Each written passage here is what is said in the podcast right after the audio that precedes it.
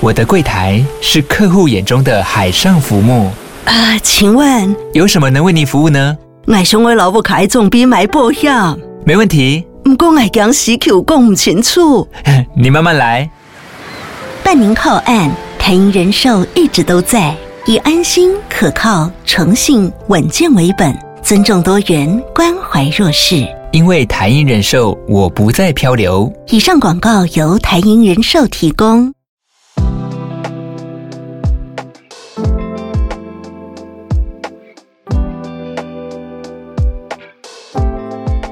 鹿早安，大家早安。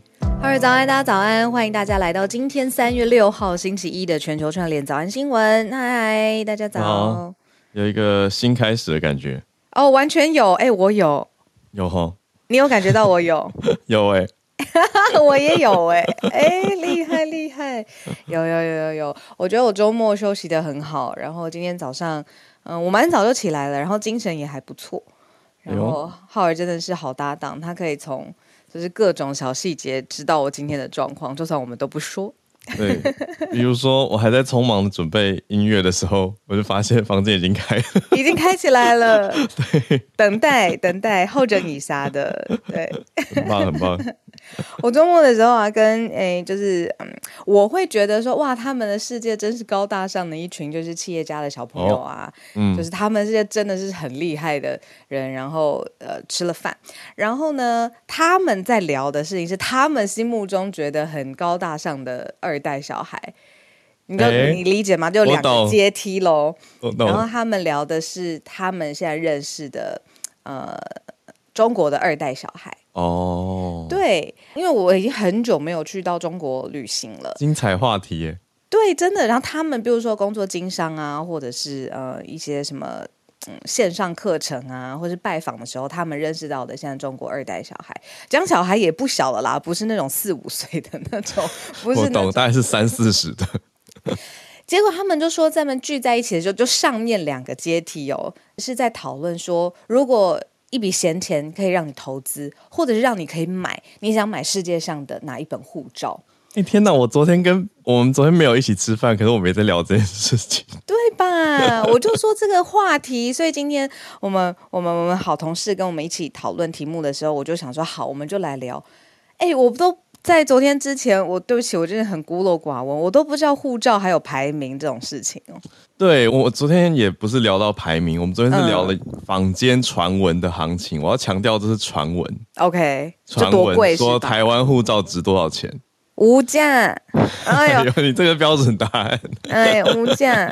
对啊，我听到坊间传闻，我我无法证实，我要强调这个未经证实，但是听来的是说一本要二十万。台币别是什么？台币台币怎么有点便宜？对，所以说我我听完就觉得，哎，好像听说很经济实惠，因为可以去很多地方，又不算贵。可是他要跟谁买？然后买了护照，对啊，这就是传闻神秘的地方啊，太便宜了。还有晶片呢，我们是晶片护照啊。那我听完我想说，台湾护照这么好用，可以去那么多地方，那二十万是不是有点便宜？嗯、可是我又想到说，在欧洲好像台湾护照很抢手。因为我、oh. 我跟家人实际上在欧洲就被偷过护照嘛。哦，对耶，嗯、对啊，都是会说会先偷台湾的护照，对啊，真的是对有的所。所以今天这一题我觉得很有趣。今天我们看到的是护照的排名。对，我后来才去想说，那到底护照要全世界那么多个国家怎么排嘛？嗯，然后才发现说，真的是有一个护照指数，里面考量的是什么呢？像是国际的税法啦，或是观感呐、啊，那这个中国应该蛮低的。问号，嗯、双重国籍的空间、个人自由的指标，然后当然就是免签证旅游的选项，这些都是它里面排名的一些分数会考量的点，这样子。那可是有趣的事情是呢，呃，美国的企业来做，或者是日本的企业来做，到底是就是做这个，到底哪个哪本护照比较好用的这种排名，好像结果会不太一样。那那现在这家，我现在现在很认真在看这家是哪里做的？是美国的企业，一个叫 Nomad Capitalist，、oh, okay. 就是四处漂流的资本家。哦，oh. 对对对，他就说今年呢、哦，二零二三年就是全球最好用排名第一名的护照是来自于阿拉伯联合大公国。然后，而且他是就是要生的，他的名次去年在三十五名，现在是第一名。然后主要原因就是因为阿呃阿联阿拉伯联合大公国允许外国人就直接申请双重国籍了，然后又提供相关的旅行自由啊，你商业的投资啊，然后还有税收都很好。所以呢，现在是二零二三年护照首选是阿拉伯联合大公国。哦，这是第一名，所以他他晋升很多哎。对啊，跳得很前面。对。那之前我的印象当中是日本的护照很好用，它一百九十三个地方入境免签，哇！然后再接下来就是新加坡跟韩国，因为是一百九十二个地方入境免签，只差一个国家，竞争好激烈。对啊，所以不同的国家好像做，因为毕竟它考量东西不一样嘛，所以你不同的机构去做 A 最强排名。嗯。哦，这是美国做出来的一个排名。对呀，那台湾落在哪里？哦，这个比较后面，比较后面。台湾的护照排名七十二啦，但人家全球对啊，算一百一百一百名以前了嘛。对啊，因为这次竞争对手、嗯、等于总共排名有一百九十九个来排。嗯嗯嗯，所以也是前段班呐、啊，这太乐观。前段班呢、啊，至少比中国前前不要说至少，哦、就是前蛮多的。对，就是中国现在是排名一百二十八。哦，那所以我就觉得真的很有趣，因为这是昨天我们在聊的话题嘛。嗯，对啊。然后稍微延伸一下，就是说他们现在他们认识到的这群台湾企业家认识到的中国企业家怎么栽育他们的小孩，就真的是零岁啊、一岁、二岁、三岁。昨天也是晚餐的话题，就是说他们现在出生早教啊。双语教育，对，早教，早教，早教，嗯、就双语教育已经是非常基本到我们看到不行的了。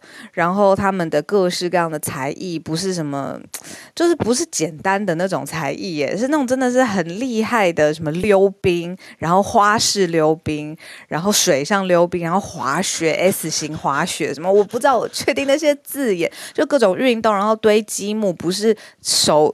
堆木块的那个积木是就是呃用什么积木去造一个电动车这种，哦，这个倒是听起来蛮有趣的。前面那几个我觉得听起来太体能很逼人，逼人。什么花式溜冰？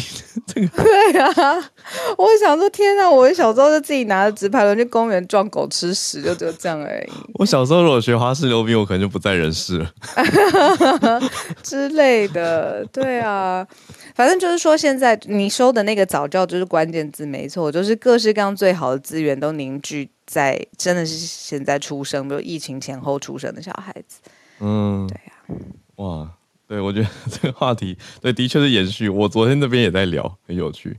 我倒是补一个，我听到很有趣，因为朋友他实际最近去了北京，嗯、我就很好奇打听说北京最近情况感觉怎么样。但我们听友应该有一些也在，可以跟我们回报。他讲了，我很惊讶哎，他说北京路上竟然车非常少，空空的，他也很惊讶。好像现在其他省，就是中国其他省，比如说上海到北京，嗯、然后你还是不论是车买不到，还是车票买不到，还是说什么那个旅行的允许不敢过，还是要做快筛，就是说现在城市之间的流动有点卡，这是我昨天听到的。嗯，对啊，哇。都有听到类似的情况。嗯嗯，好，那就顺接到我们今天第一题了吧？哎呦，很顺哦。大题目啊，中国的大题目，两会，两会的机构改革，现在大家都在看嘛。那用外媒的看点的话，是一个点。那等一下我们也可以讨论我们的想法，因为现在时间三月就是中国两会的时间。嗯嗯，那是代表了很多可能的变动吗？还是说这是一个形式上的展演？嗯，那实质上又是如何？我们待会来试着看出一些端倪。那第二题这一会讲的是美国的一个，讲的是关于保护台湾到底应该要出多大的力道。既然有过半的受受试者或者受调查者支持说要强硬的方式保护台湾，这是美国的民调。第三题则是美国这边一个调查，男女的薪资差异二十年来，嗯，好像没什么变化。呃，讲的是薪资落差的幅度比例。那最后一题则是联合国达成了一个历史性的公海条约，在二零三零年要保护百分之三十的海洋，有一个更新这样子。那我们就先从两会开始看起了。我觉得就是两会这个字眼呐、啊，其实对于呃，一般我不知道在台湾报道这件事情的时候，大家心情是怎么样？以我，我有的时候看到两会，我就会有点怕。嗯，就是比如说里面会有呃比较正式的，它虽然是文呃，就是那叫什么，他是。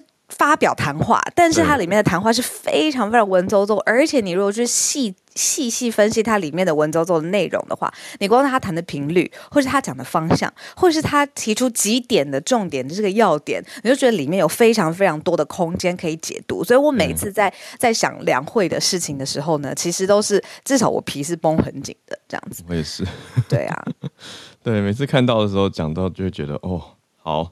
那这个点，嗯，大多大家在看的点就是说，中共要设立一个内务委员会。没错，呃，中国是第十四届全国人大一次会议在三月五号上午的时候开幕了。那刚才浩尔讲的这个呢，就是一个看点。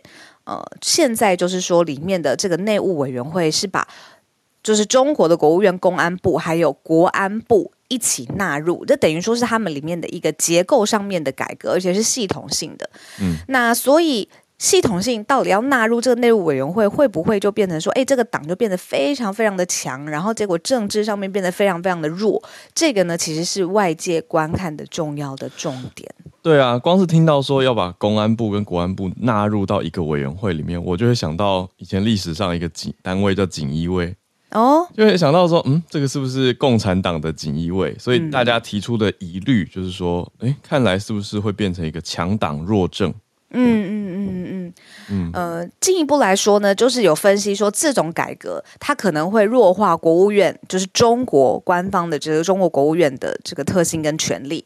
然后呢，人大如果一直投票，就可以把这个票全部集中在习近平一个人，他可能独裁，或者是他一个人决定单一。决议的合法性，所以呢，这个是外界再去公，就是想说，哎，去公开之后，哎，这种系统性的改革会不会带来的后续的效应？这样对，等于白话换一个角度讲的话，就是习近平的权力又要往上再往上攻。哎，没错，没错，对对。然后你看哦，这个习近平权力再往上的时候，我们同步去看一个。经费上面的异动，就是呢，新的十四届全国人大上面军费的编列呃编列上面增加了百分之七点二，就是同年度比相比之下，嗯、那虽然现在我们都知道中国的经济成长不是很好，但是呢，还是投入大笔的军费的支出在里面。原因是什么呢？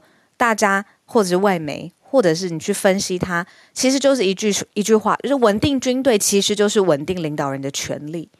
嗯嗯，所以呢，你如果同步去看，就是今年在中国人大上面的军费的话，其实也是呼应啦，就是这样子的看点。然后习近平的权力更加的集中。嗯嗯，大家通常看两会，就是觉得它的指标意义是在于，呃，每次的党代表大会之后过了几个月，等于两会就有点像是一个 checkpoint。嗯嗯嗯，那因为我们之前报道，大家应该印象还很深刻的是二十大嘛。对，二十大当中就有出现蛮多嗯全球关注的画面吧，可以这样说。嗯、对，然后也让大家觉得有点担忧，特别是台湾这边的大家。那用专家的角度看，是认认为说现在的两会可以说是落实了二十大在高举的一个核心，叫做安全。嗯嗯，然后做出了一些机构的调整。嗯嗯。那最后就是补充一个关于台湾，既然刚好刚刚有提到台湾，就是说，那这一次，呃，李克强他也有在他的工作报告，就是每个人要有自己的工作报告的时候，再次又提到了一个中国的原则，还有九二共识。然后，呃，陆委会到时候回应，就是希望呼吁北京要正视现在两岸互不隶属，这个是跟台湾相关的会议上面的呃事项。嗯，对。那还有一个点是讲到李克强。因为李克强他等于是做了一个告别报告，可以这样说吗？可以，可以，完全的，对啊。对啊，那他的告别报告花的时间一个小时，比蛮多人预期的再短一些。嗯嗯，那等于是说李克强他现在呃已经退出之后呢，他他是国务院总理嘛，他等于任期到了，嗯、那现在他退出，很多人的观点是认为现在变成中共的论坛政坛全都是习派的人。嗯嗯嗯、呃，那本来有一些人会觉得，哎，李派这边李克强是不是有一个机会呢？可是看来是就这样退去了。结果要离开了，对啊，嗯嗯嗯，对，过去以前是讲习李嘛，就是习近平跟李克强，那现在变成习核心，真的是深深的吸一口气啊！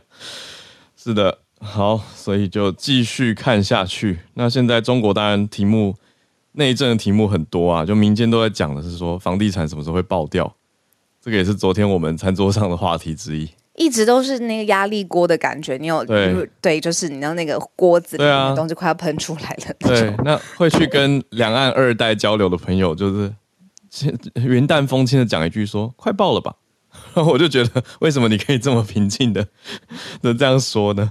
因为他还有这个西班牙的房子，也还有这个阿拉伯的护照，还有这个 嗯，怎么好像非常有可能呢？真的，对，啊、对，所以这个是我们看到两会这个礼拜的大题目，中国这边的大题。嗯、那讲完中国，就看看台湾，就是说大家跟台湾跟中国之间的关系，大家当然都非常的关心嘛。那每次在讲到台湾中国的时候，就会讲说啊，那美国在这样子的对峙或者是紧张冲突的时候，应该扮演什么样的角色？嗯，有人会有不同的看法，有人会觉得说，哎，美国当然是会以自己的利益为主。那有人会觉得说，不对。呃，在维护区域安全上面，美国保护台湾也有呃对美国自己的重要性。那不知道自己美国人怎么看？所以呢，嗯、接下来第二题呢，我们就非常非常我觉得很有趣啦，就是有一个民调显示说，那自己美国人他们是怎么想这件事情？结果有超过一半以上的美国人认为说，其实美国政府应该要采采取比较强硬的立场，避免中国武力侵犯台湾。然后呢，这件事情是比跟中国保持良好的，例如说贸易关系是更为重要的。嗯，我在看是哪一个单位做的民调，还是太好奇了。我就看到是《经济学人》跟。语观，呃，语观是我们之前其实讲过的一个网站，叫 YouGov。嗯，现在出现了一个，我第一次看到它的中文名字，就是舆论观察的语观。OK，我觉得是取 YouGov 的谐音吧。嗯嗯，那由他们来一起做的最新民调显示出，说多数的美国人还是认为说应该要致力保护台湾免受中国干预。嗯嗯嗯嗯嗯，民间的想法。对，那我觉得，比如说这是大题目嘛，或者是采取强硬的立场保护台湾是什么意思？我们就继续看说这个民调还问了什么东西。比如说具体而言，呃，这个是美国国会成立的一个特别委员会，然后呢，里面就是在想说，呃，众议就是像之前我们知道佩洛西阿姨访问台湾的时候，嗯、其实她是。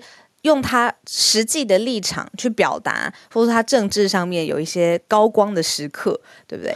那 高光，对啊，我觉得他做了一个很很很很很大大多媒体的对会捕捕捉的决定，这样子。嗯，那是不是接下来这个变成一个呃会有的延续的形成？就是联邦众议院的议长，我们报告过的麦卡锡，嗯。应不应该也延续这样子的行程来到台湾？结果民调当中也发生，百分之四十八的美国民众认为麦麦卡锡应该要访台。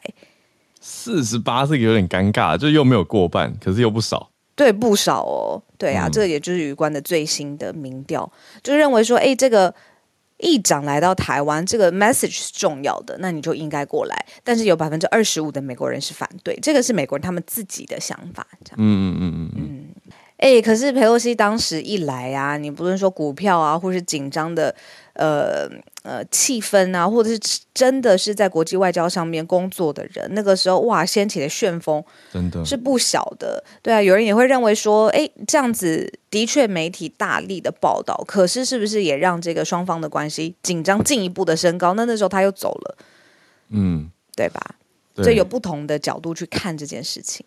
哇！现在回想那个时候，就去年八月嘛，我我其实身边有一些朋友，我觉得我看到他们的表情是，我觉得快要焦虑症的表情，就是就是真的很担忧，眉头是呃无意识的皱着的。对啊，那段期间就是高压的一个状态，真的是。对啊，那过了时间，现在相对好像又又和缓一些了啦。对，嗯，可是这个题目还是讲起来会觉得哦，有那个敏感神经。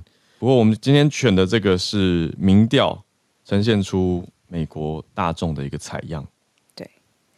那前面两题都非常的地缘政治啊，然后呃中美之间的角力，甚至第一题甚至没有角力，就是中国现在的状况。然后，所以我们第三题今天跟大家分享的稍微轻松一些些，但是这个议题上面真的可以讨论很久，而且我觉得在可见的未来可以继续讨论下去。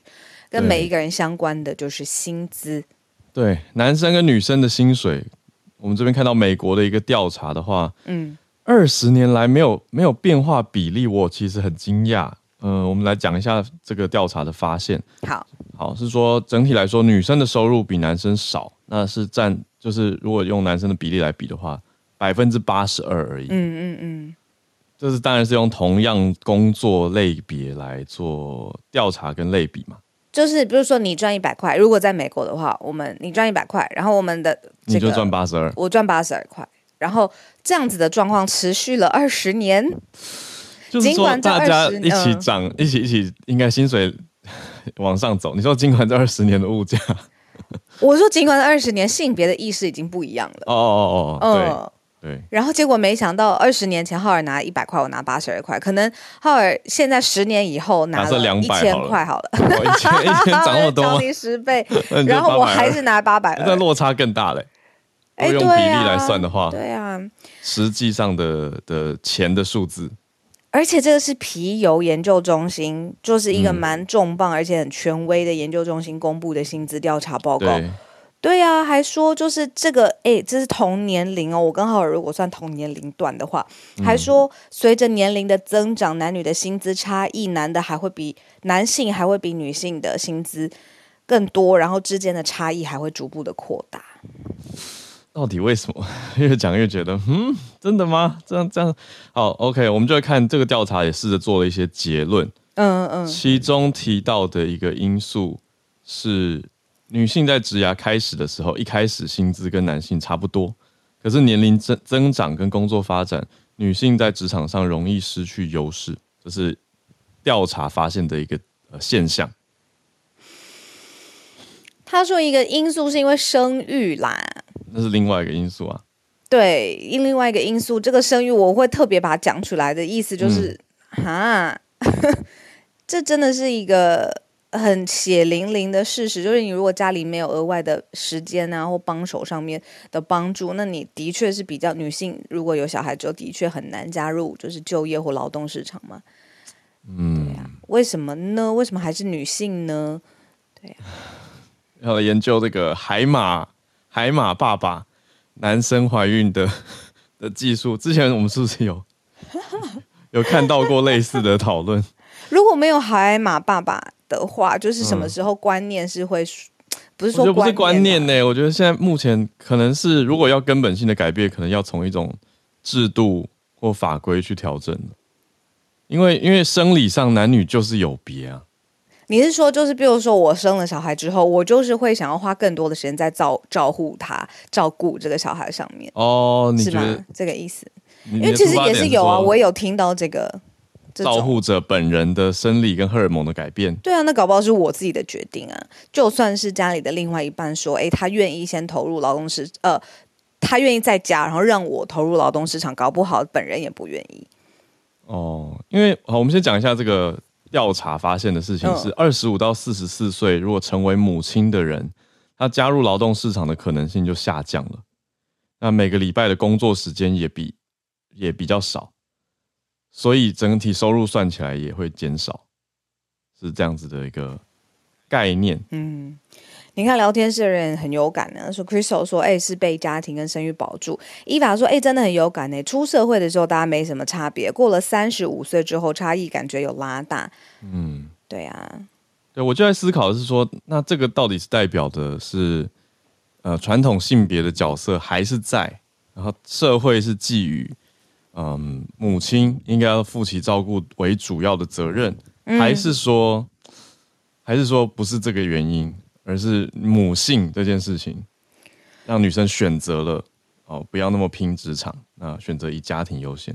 我觉得你要不要投入就业市场，或是呃花多少比例投入你的工作上，其实这都是一个综合因素的考量。刚才浩尔讲的那几个可能都有，可是你会在那个比重上面，每个人自己多加重一些。比如说，她自己还是一个非常有职业成就感的女性，她就要权衡她自己想要跟，比如说孩子长时间的在一起的嗯，那种平衡的状态，也要衡量家里的呃经济的来源是不是可以，诶，比如说这一两年的时间，诶，稍微让他自己在家，会是多种因素的综合。可是现在讨论的就是说，在已经是二零二二年、二三年的现在了，这个性别上面的枷锁是不是还是锁的那么紧，一定得怎么样怎么样？嗯，然后才造成说，哎，现在女性的这个薪资，然后就说在三十五岁或者是这个家庭生育之后，结果发现明显落后。对，对。我看到另外一个有趣的点是，这件同一个现象也可以反过来看，嗯，就是男生有了小孩以后，可能会更积极上班。有哎，我有听过这个，因为他就是希望，就男人最重要的功能，好了，讲这样子说，这我看到的分析报道就是提供跟保护。嗯就是提供呃一个安全的环境，提供一个物质的环境，或者然后保护这个家庭。Oh, 所以 protect，没错，exactly。Uh, 那如果就是他因为有了新生儿的到来，然后更刺激他这一方面的，比如说展现这样子的能力的话，那他也会更积极投入他的工作领域上面。对啊，这个报告里面出现了一个有趣的词，叫做 fatherhood wage premium，意思就是成为父亲以后，反而薪资会往上走。因为工作时间拉长，对，更努力上班或者积积极争取加班来赚钱养家这种概念，对。可是到底养家这件事情，我觉得现在普遍讨论起来，一定会觉得啊、哦，这是男女共同的或者双方共同的事情。可是是不是这个现象当中还是隐藏了一些传统的观念在呢？那传统也不等于就是不好，对吧？对，只是我们现在看到的是说这个薪资差异。还有，我们还没有讨论到种族嘞。对，目前就是在讲男女性别的这个差异。会不会我们其实讲了这么多年的，比如说意识上面的平等啦、性别啦，然后种种族的努力，然后结果你反映在实际的调查上面，就是一场空啊！我刚忽然之间的感觉，我懂你的意思，闪过一个感觉。啊对啊，你说大家讲讲讲讲讲讲，然后之后哎，还是一样吗？但我觉得实质上，我回想自己以前，因为因为我妈妈她就是在，嗯，小鹿妈妈也是嘛，就是有在工作，有有有，不是职业妇女，对啊，对啊，所以以前看到的感觉跟现在身边这些同事，我现在身边很多同事都是女生，对，然后新创圈也是很多女生，我就会觉得，我觉得还是有不一样吧，我我不知道，我用我我我自己男生的感觉，我会觉得。出现很多新的论述啊，然后一定有的啦，一定有。像以前讲“新好男人”是一个很流行的说法，可现在还在讲“新好男人”，就会被批评为就有点哦，对，真的什么“新好男人”，意思是你愿意多做家事，就是迂腐，还会被骂，对对对对，还会被认为你这是老旧的观念，所以才会去称赞男性应该本来就有的作为。所以有变啊，有点可怜，变啊。我可以想象得到，就是观念上面有变，或实际上面有变。可是我觉得你反映在、嗯、你薪水没变吗？对，没错，你反映在最现实，你一个月拿多少钱？好，但是我觉得我们不用杞人忧天，因为这个是美国的数据，搞不好台湾数据更进步。哦，这个是可以再去查。非常乐观的讲，因为我们不是在很多个性别的呃意识上面排名，台湾都是在世界上面排名很前面的耶。嗯，对呀、啊。对啊，我反过来想，刚刚我们讲的这个 fatherhood wage premium，我想到为什么？为什么？其实我身边看过也很多 motherhood wage premium 的例子啊。为母则强，也他我在想，对他当妈妈，他就觉得啊要赚钱，然后就是家里很强大的经济支柱，那也很好啊，扛起。对啊，对，对啊，对。所以我觉得，嗯，调查就是参考一下，参考一下，然后也知道说，哎，原来美国现在的实际的状况是这样。对对对对对。因为我们今天聊得很开心，但最后一题我还是觉得很有意义，嗯、我们还是把握时间跟大家分享一下。就是上是上个星期吗？我忘了这位朋友的名字，可是我记得很清楚，你的头像是冲浪，冲浪，然后你在跟我们讲说，就是呃碳里面有分不同的颜色，去在说这个碳排里面的重要性。哦，对对对对对，然后那个时候呢，我就觉得说，对海洋这一块，其实在节目上面之前分享的比较少，所以呢，我们第四题今天刚好就选到了这个，就是英国 BBC 的报道，就是说十年来的努力哦，联合国呢现在完成了一项新的保护全球海洋的历史性的协议，叫做公海条约，叫做 High Seas Treaty。然后呢，在二零三零年的时候呢，如果把全世界的海洋全部一起看的话，百分之三十的海洋要纳入这个条约里面的保护范围，里面呢要复育里面的海洋生物。那过去十年都一直在做这样子的努力，这是大方向嘛？结果呢是最近在各国的代表在联合国总部报道上面说呢，进行了三十八个小时的马拉松的协商，就是所有的各国代表。主要的争议点呢，就是说经费来源到底从哪里来？非常现实，没有钱怎么做这个富裕？然后还有就是渔权，就是那每一个国家的海洋的渔权，其实光是区域就可以开战了，就是这么的现实这样子。那但是现在就是三十八个小时的马拉松协议之后，经费来源搞定了，渔权也谈拢了，那现在就是划了一个区域，全球百分之三十的海洋会纳入这个保护的范围当中。嗯嗯。新的一个规定啦，可以说应该是有协定、公约的概念，它叫《公海条约》，就已经定出来了。我觉得很好记，就是三零年二零三零之前，百分之三十的海洋要保护。好，所以努力的往这个面向达成。当然，这是联合国制定出来的。那其他联合国制定出来的东西，我觉得自己多年来的感受是，嗯，会很容易成为一个国际努力的目标或标准。哦，甚至学校的课程设计。比如说 SDGs 这个永续发展目标，也都会有很多的单位会想要去靠拢或者是争取，所以我觉得这个重要性是非常高的，让大家一起来关注这个新的关键字，叫做 The High Seas Treaty。我觉得可以记得三零三零这样子的概念。没错，百分之三十。对。呃，最后补充一个数据啦，就是说这件事情也迫在眉睫，一定得做的意思是因为现在百分之十的海洋物种，海洋里面是濒临绝种的状况，那所以如果比如说继续、嗯、海洋活动上面造成了很多的污染啊，或是破坏生态的环境，或是你是之前有分享就是海床里面采矿哦，各式各样的船运的航线去破坏，嗯嗯、那现在反正联合国会用这样子的国际。的联合的方式去介入，去富裕它，然后去保护它。对啊，让我想到跟我们生活很有感觉的一个题目，嗯、我身边朋友也会讨论的，就是说、嗯、去海边要不要擦防晒这件事情。甚至有一些朋友在开始研发，说环境友善的防晒乳。有味，对啊，因为之前我们就是身上擦的白白那种，哦，你翻过来我帮你擦那些，是不是？其实你进入海洋里面游泳了之后，对鱼类或者是影响生物是很不好的。对啊，OK。嗯，对，这个我觉得大家的意识是有在改变的，有在提升的。那这样子变化很好。对，那现在更有一个联合国的条约，是大家一起来议定努力的方向。嗯，那这样真的很好。对，希望往往方好的方向前进。嗯，那这以上是我们今天的盘点。那接下来准备要进到全球串联的时间。好啊，我昨天呢有一只就是非常嗯活泼的小鸟飞到我身边，跟我说，在日本就是有两位我们节目长期串联的听友们竟然见面了。我跟你说，我看到的时候是很是很激动的，因为我就觉得说，哎，你小时候是不是那种只要谁跟谁就是变成好朋友，或者是哎谁谁谁认识了呃另外一个你圈子里面的朋友就会特别开心的人？嗯，我跟你说我是。就是我会觉得说，哎，我这圈的朋友认识我另外一圈的朋友，然后是是因为我把大家招在一起吃饭哦，什么的，我就会特别活泼这样，然后就觉得很开心，就是大家都可以互相认识，然后变成好朋友。那这可以说吗？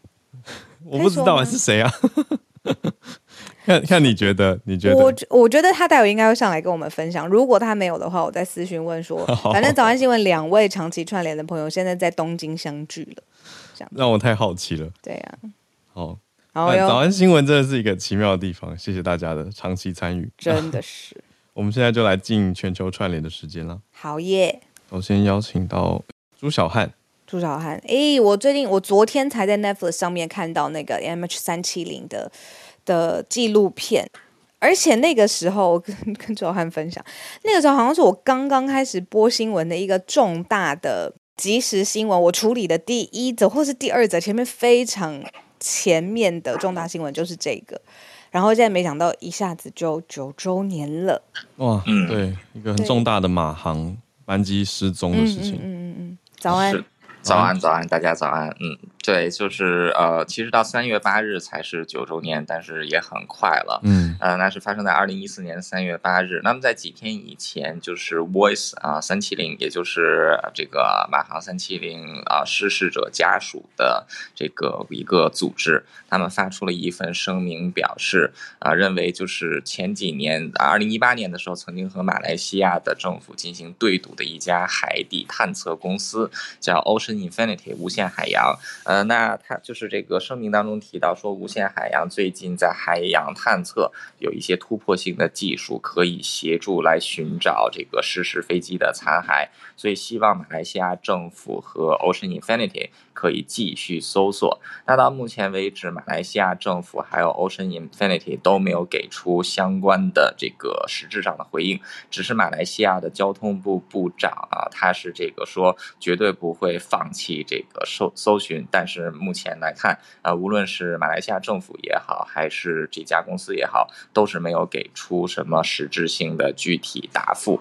呃，那这架飞机失事已经是二零，就是已经九周，已经几乎是九年。年了，那现在就是它也成为了呃，可以说是呃飞行历史上的最大的谜团，也是一个这个就是充满了各种嗯、呃，就是充满了各种啊、呃、不解呀或者疑惑的事件。嗯、那这个在几年以前已经判定这架飞机是失事，因为在非洲海域找到了隶属于 MH 三七零的飞机残骸，所以现在官方认证是失事，但是仍然没有找到主体残骸以及遇难者遗体。所以还是有很多的遇难者家属其实是怀有期望的。呃，那么在这个最近一次的大规模搜寻，就是在二零一八年。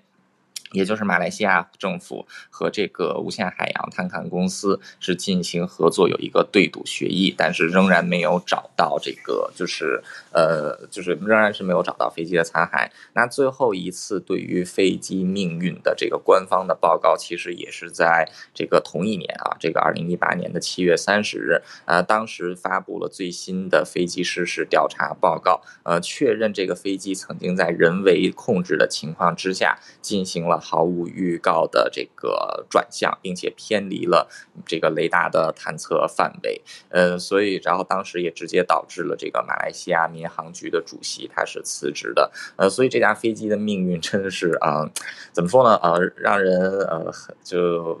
呃，真的是很能引起话题的讨论了。不过，对于这个遇难者家属而言，嗯、可能要的真的只是一个答复而已。嗯、这个答复现在等了九年，仍然是没有什么呃，就是曙光吧。嗯，就是这样。谢谢。嗯嗯嗯嗯，就是消失的飞机。以目前来说，除了那一片残骸以外，现在都没有找到飞机上的两百多个人。我记得那个时候啊，就是呃，在新闻。的发生的当下，我们那时候我在电视台服务嘛，然后所以有看到，呃，家属心急的，就是 冲到机场的柜台，嗯、然后妈妈就可能他的亲人就是他的女儿，我印象很深刻，就是在飞机上，然后机场的人员也给不出一个，你看到现在也没有嘛，当时当然也没办法给出一个说法的时候，那妈妈就是在现场哭到昏厥，嗯、那。对于就是媒体报道来说，当然这是一个很很，就像刚才周小汉讲的，就是很大家会关注啊，话题很耸动的，对对啊。但他当下的真的就是他好好的一个女儿上上飞机，然后消失，对啊，对那个心情真的是我觉得很很难，就很没有答案，对啊，很难去过去，嗯、对啊，是的，所以一转眼已经快要九年了。好，那我们再继续连线，跟不同的听友有不同的关注点。哎，跟宇宙虾米连线。早安，宇宙虾米上周有跟我们分享一些南韩的消息嘛？因为三一节，我们也问了他很多问题。那今天宇宙虾米有更多的分享。早安，早安，早安。我觉得正式要把你封为我们的韩国特派了，哦韩国通。谢谢，谢谢。其实我这么关注韩国的新闻，也是托早安新闻的福啊，就是全球串联的福。我也是从差不多两年前才这么的密切关注。嗯，哇。感谢你。那今天要来跟我们分享的是哪一个角度？呃，今天呢，因为上次就是礼拜五分享完之后结束之后呢，就看到了一份民调，然后也是我还蛮常在关注的一个民调，嗯、是韩国盖，他们每个礼拜都会做呃有关于总统施政的那个评估报告，然后一些重大议题的意见调查。嗯、对，然后不不过在分享这一个民调之前呢，我想要先做一点先行提要，然后帮大家比较能够听到这份民调的时候，可以抓到那个感觉。嗯，那尹锡悦其实现在上台还不到一年嘛，快一年。嗯。然后我还记得去年三月，就是他们大选开票那一天啊，就是我看到那个韩国很厉害的动画，然后太刺激了，非常的吸引我，然后还不小心毕业了，嗯、然后陪他们度过了那一个就是情绪满点的选举之夜。嗯，对。然后那记得隔天我还有跟大家分享嘛，有。然后那一天呢，呃，算是这样的气氛，然后可是因为就是距离相距不到百分之一就结束了这一场的选举嘛，那在之后呢就发生什么情况呢？到目前为止，一个一句话来形容，就是我看到他们的是，呃，韩国两极化非常非常的严重。对，那有很多面向可以讨论啊，因为这段时间我一直有时候我会有有一种错觉，觉得好像尹锡悦已经执政两年了，因为这段时间韩国真的发生很多很多的事情，嗯。嗯嗯，对，那很多的面向，很多新闻虽然可以讲他们的怎么样两极化，那可是因为要讲的话太仔细了，所以但他只一年嘛，对不对？快一年，对，快一年而已，快一年而已，对啊，对嗯，发生很多事情，那我就跟。呃，用两个点跟大家稍微分享一下好了。第一个就是因为他们两极化很严重，而且就是国会啊，就是到目前为止还是一个朝小野大的一个状态嘛，所以就是其实整个国会运作起来是非常非常不顺利的。那我记得在前几天曾经看到一个新闻，就是整个国会议事的完成率是目前为止历史新低，可是。很抱歉，我找不就是想要回去找那个新闻，一时找不到。不过呢，我有看到找到一则去年十一月的一个新闻，然后那时候差不多尹锡月已经上台呃六个月、半年左右。然后这个新闻他讲的是说，尹锡月上台之后，他一共在国会提出了七十七个法案。那六个月过后呢，处理完的有几件？答案是零啊，都没有。对，然后甚至因为我们如果稍微了解一下国会的那个议程的话，跟台湾这这一点是还蛮像的，就是要先在委员会里面讨论，有表决先通过之后，才会到本会议当中，然后进行讨论跟表决嘛。然后，但是呢，他们是有一半以上，连那个委员会的那个议程都排不上去，到这种地步。嗯，那我们这样听来，感觉好像说，哎，因为是朝小野大，对啊，是在野刻意的阻阻碍吗？对，会这样想嘛？可是呢，嗯、不尽然如此。就每个法案下去仔细看的时候，不完全是这个样子的。其实，就是执政党的争议也是蛮大的。嗯，这是呃观察。然后第二个呢，就是也、嗯、因为我去年底我有去了一趟韩国，然后韩国其实就从尹锡悦上台之后不久，嗯，我的首尔。几乎每个周末都有抗议示威活动。哎，我朋友也有说，哎，就是抗议变得非常的频繁。对，而且那个在抗议什么呢？嗯、就是呃，反对尹锡悦政权的出来抗议。然后各位可以看我的那个头像，这个头像就是去年我去拍的，去那个现场。嗯嗯，然后他们。他们就是有各式各样的设计，还有那个什么手牌啊，然后这是他们发的一个贴纸，有一点迷音类型的，是不是？上面写什么？啊？因为写的是韩文，嗯，上面写的是，就第一张写的是下台才有和平。哦。哦，第二个是韩国的呃脏话，对。哦哦哦，对，就形容尹锡悦像纳粹纳粹一样。嗯，那也不是迷因了，等于是很直接的，就是表达希望他下台跟抗议，也不是那种有点趣味的那种了吼。对对，而且他们呢，就说他们会一直这样抗议，抗议到尹锡悦下台为止。所以到现在为止，每个周末都还有少则数百人，然后多则数千人啊，甚至上万人的时候都有。然后因为反尹锡悦政府的在抗议嘛，所以支持的人也出来抗议。嗯，对，那我觉得比对成台湾的话，就大家就想象说，每一个周末在台北的市区分两个地方，然后反政府的跟支持政府的阵营就是分开在抗议。哇，对，然后就是一直都是这样子一个气氛。那我去看的时候，对我这个外国人来讲，我我有什么感觉呢？办活动的立场来看的话，我觉得他们真的很有经验，做得很好，然后跟警方的配合也很好。可是呢，嗯、另外一个感受就是，我觉得同温层很大，他们在那边就是一整个非常的同温层。嗯、然后警方这边除了维安之外，还有另外一个很重要的任务，就是不可以让他们打起来。嗯，所以如果万一有另外一个不同阵营的人出来呛虾的话，比起这边阵营的民众，警方会先出去制止，然后想办法把那个人那个人给拉开。哦，对，特别是在避免冲突。对，避免冲突，就是特别是在那个梨泰院事院之后啊，就是这件事情在韩国也是蛮敏感的，就是群众当中的冲突。嗯，对，所以就是这样的一个大概是这样子前情提要之后呢，来看一下这一份的民调，然后这份民调是由韩国盖洛普做的，这也是我比较呃长。就是有在长期关注的一份民调，嗯，那在这一次的民调当中啊，尹锡悦的施政满意度是百分之三三十六，比上个上一次的民调是掉了微微掉了百分之一，嗯，然后其实整个民调以盖洛普的民调来看呢，就是尹锡悦的民调一直都差不多维持在百分之三十几，可是之前有更低，在去年十月的时候，曾经一度掉到百分之二十七。对，所以这个部分呢，倒是没有什么太大的变化。去年十月就是梨泰院事件吗？对，哦，就是那个时候，嗯，有一度掉到最低。嗯、不过目前为止，它最高也大概是就是百分之三十七，都是维持在这个水准。嗯、然后跟过去的总统比起来，这个同时期的这个民调比起来，它的算是蛮低的。嗯、对，然后看一下那个他们。认为他施政满意跟不满意的这个理由当中呢，很有趣。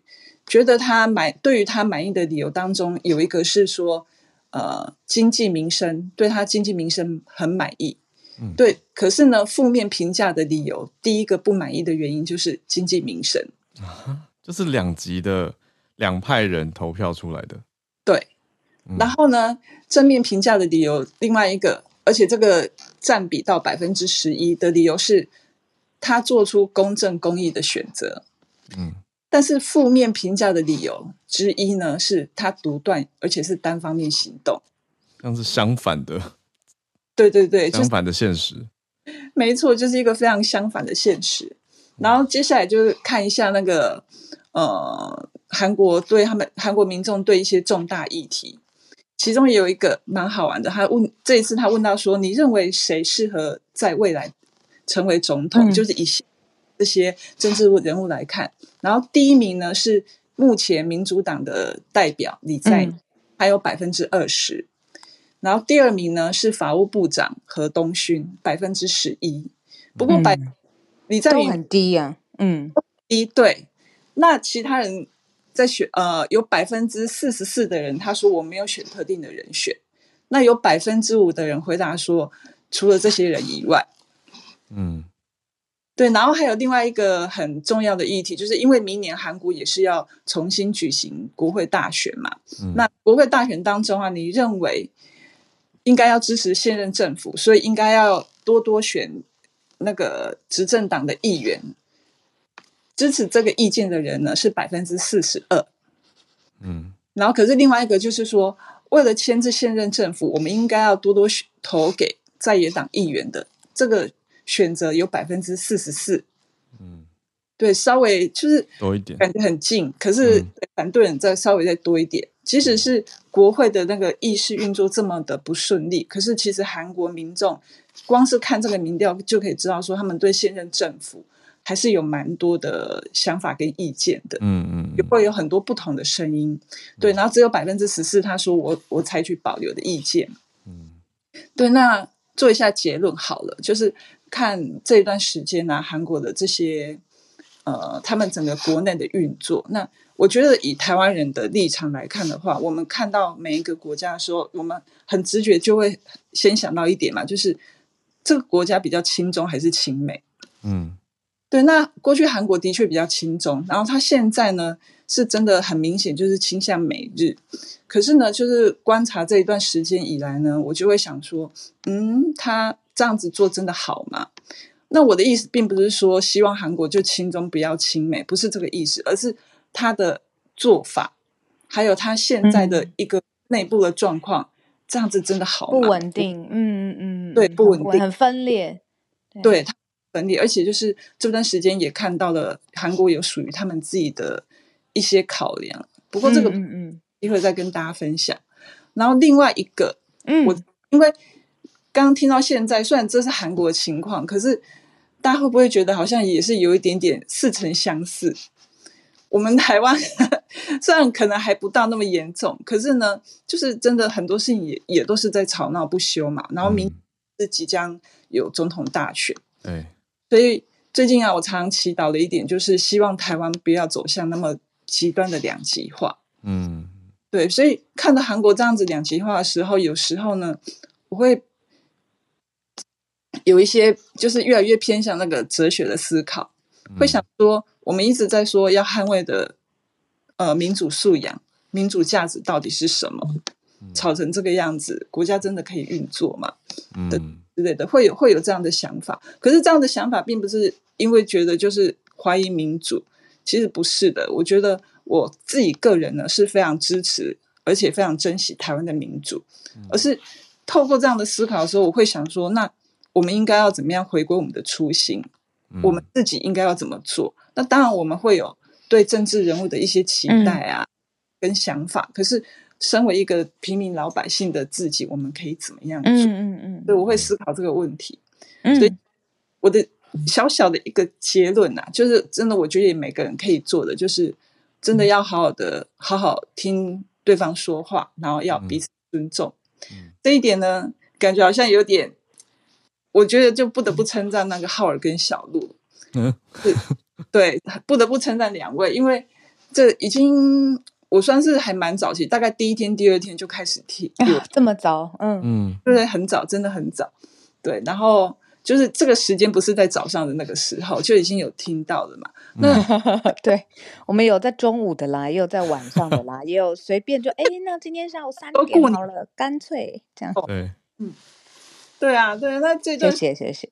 谢，不不能说，呃，所有的意见全部都是一致的，嗯、就是我自己跟跟两位，或是跟一些分享的讲者。可是呢，嗯、我觉得看到早安新闻整个气氛，就是大家都很很努力的，呃，让自己能够有一个持平的态度，然后去很多的新闻，嗯、而且谢谢谢。谢，就是。我觉得浩尔跟小鹿也是啊，就是我想你们对一些议题一定也有你们自己的看法，嗯，是呢，你们也就你们也可以选择很拥抱自己的同温层，谢谢谢谢，就可以。可是呢，并没有这么做，而且也不是只有一两天没有这么做，是一直到现在为止都很努力这么做。嗯，对，所以很感谢两位能够有这个平台，然后希望这样子的精神啊跟态度可以一直持续下去。好，谢谢宇宙小米的分享。对啊，蛮蛮很有感触、呃。对，然后也有提供，就数据上啊或现况上面对于韩国的了解。你是我们的一扇窗。对啊，谢谢。我觉得我们节目应该是一个很中间选民的节目，所以如果中间选民可以在这社会上更多的话，应该就可以比较避免两极化跟两边陷入意识形态的对立之争吧。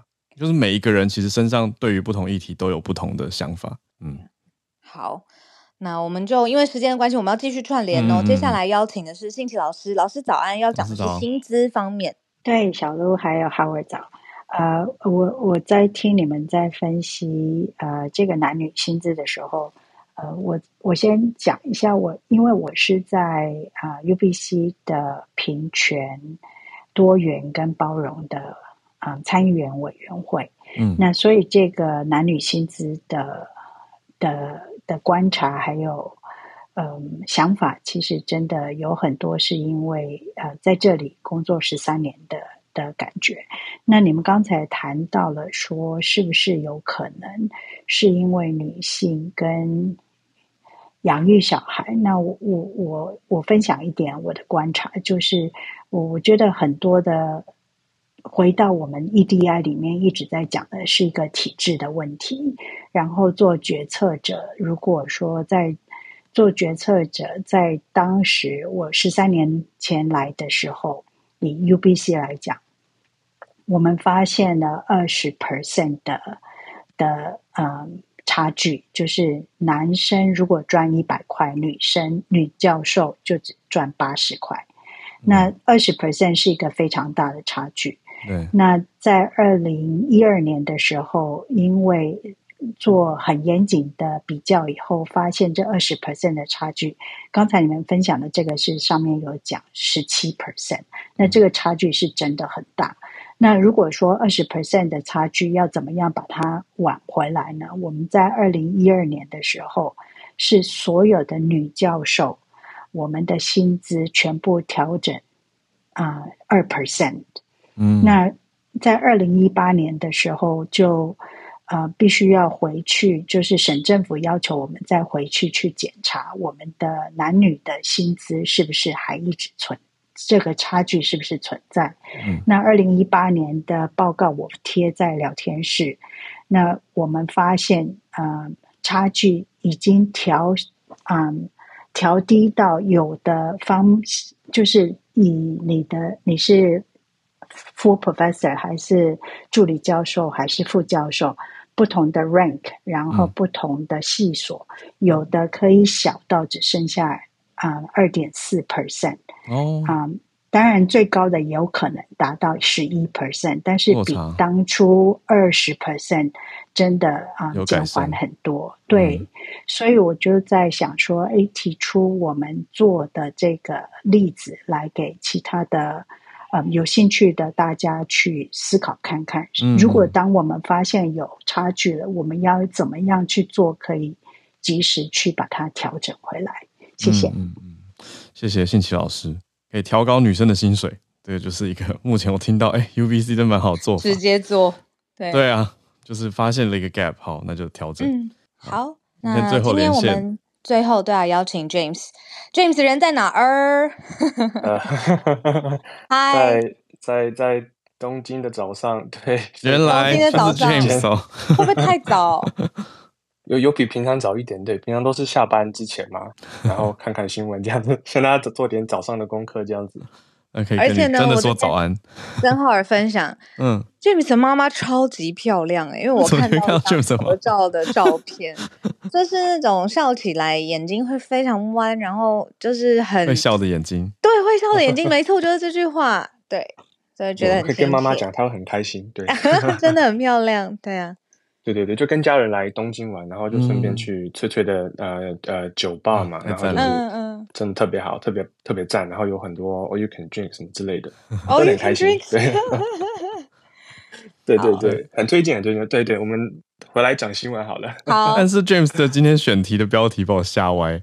我看我看，嗯，Scammers，哦，让 James 来好好跟我们分享。对。好好好，我尽量讲快一点。就是这个是《华盛顿邮报》的新闻嘛，就是说这个呃美国还有加拿大的嗯，算是长辈或是比较就是有小孩的人，他们现在开始收到一些电话，就是说呃，可能就以前台湾也有过嘛，就是诈骗集团说很多、呃、对小孩子被抓什么之类的。然后不过现在不一样的就是开始他们会开始听到就是真正小孩子的声音，然后完全就是分辨不出来。然后就说啊，我现在没有钱啊，我被关起来了，我需要保释金啊，然后不然的话我就被关在这里关很久，非常危险这样子。然后当然现在就是人们可能也也没有办法分辨嘛，所以就会到银行去，然后啊、呃、就会呃想要汇钱过去嘛。然后幸好就是银行的行员有现在越来越听到越来越多这样子的一个事件发生。嗯，然后所以说呢，呃，到底为什么会这样子呢？其实就是说，现在这些诈骗集团有有开始用这些 AI 的工具，然后来就是学习你的那个小孩子的声音，然后用这个声音呢、嗯、来当做是一个滤镜，然后把他们自己的声音变成小孩子的声音。嗯，然后现在很厉害，跟以前不一样的地方就是说，以前可能需要好几分钟甚至好几个小时的声音的资料，然后才可以做到学习你的声音。嗯，现在用最新的技术。可能差不多三十秒以内就可以达成这样子的一个事情了。这么短的时间？对，然后这些资料可能都可以从你的 Facebook 啊、Instagram 或是 TikTok 里面抓下来，所以也不需要去真正跟你互动，这是一个非常非常恐怖的感觉。哎，可是我 Facebook 跟我 Instagram 有那个影像，可是就是说我上传影片的声音，其实会去训练这个 AI 的的的模仿，是吗？对对对，它可能就需要一些特定的字根字尾或是发音，然后有这些发音的资料之后，它会嗯自动去学习，它也不需要去做很多的前面的处理，它就自就是把声音丢进去，然后看输出声音有没有很像，没有的话再多丢多一点资料进去，让它更继续学习，有点像是这种 FaceTime 嘛，就是你多扫几次，可能就会更准确这样子。嗯嗯嗯嗯嗯嗯，懂懂懂。Face ID 不好意思，对对对，所以就就是哦。就可能就会呃越来越容易可以做这件事情，然后可能加上 ChatGPT 呢，如果是很邪恶的这个诈骗集团呢，我可能就会把它装上去，嗯、然后就不用呃找找人去做这个呃打电话的这个这个部分，可能就直接用电脑啊、呃、打很多对对自动化全部的过程，所以我、哦、我的感觉是可能这会越来越常见，然后越来越呃 prevalent 这样子，然后我就。嗯。可能就是算是一个 public service announcement，就是跟大家说，尽量就是呃，再再更小心一点，可能这会呃，特别是年长的长辈什么之类的，就、嗯、就是尽量跟他们沟通的，嗯，电话要确认、啊、我觉得 James，嗯，对这个角度很好，就是告诉大家说，目前现有的科技已经可能出现这样恶意的应用了，所以大家要更小心。我刚还是停留在那个下歪的层级，可是我没有想到要反应。对啊，对啊，就是我们现在要应对嘛，因为这个东西你之后。在等法规或是什么警方来阻止，一定还需要一段时间。都造成，可是现在已经开始有这种事了。对，说不定以后会有视讯什么都有可能，所以就就可能连声音、连影像，就是影像都是假的，跟声音一样。对对对，就更更可以让你呃去相信这样子的事情真的发生了。那那当然，那要怎么应对呢？我觉得一个可能的方式就是像是嗯。你忘记密码的时候要问的一些安全的呃问题嘛？可能就是、嗯、安全提示，嗯、只有你跟当事人知道的问题。对对对，就最好有这样子的一个呃系统来来，就是跟你的家人呃互相都知道。嗯嗯，对，像一个 safety word 这样子的一个概念。比如说我们的暗号是什么？小宝，你要说出我们的暗号。然后他就不知道，对，你就你就可以省一百万。对，我真的我跟我妈妈有哎，就只有我知道。对啊，这种就可以，这样就救得了。嗯，对啊。然后我还听到一个，就是说在网络上面有越大的就是这种 public appearance，就是不论是声音还是影像的人，那越多的资料是这些人的声音或影像，那自然 AI 就更多的 data 可以去做这种模仿或者是诈骗，因为有更多的素材嘛。那一般人就是。怎么说？就是上传的时候，你要想想得到分享是一回事情，但是也有可能这些资料变成了其他的作用，这个是另外一层的新的学习、新的顾虑，这样子。嗯，对对对，就大家看到如果有广告说小鹿推荐什么其他奇怪的产品，那绝对不要相信，没有错。啊，真的没 有 啊！对呀，谢谢 James。嗯，对，谢谢 James。在日本玩的开心，旅途顺利。啊、今天特别谢谢朱小汉，然后宇宙虾米很很分析韩国很透彻，然后再来是张瑞新奇老师，还有在旅行跟我们串联的 James，非常谢谢大家，那我们就明天早上八点再继续跟大家全球串联啦，我们明天见，哎，大家拜拜。拜拜。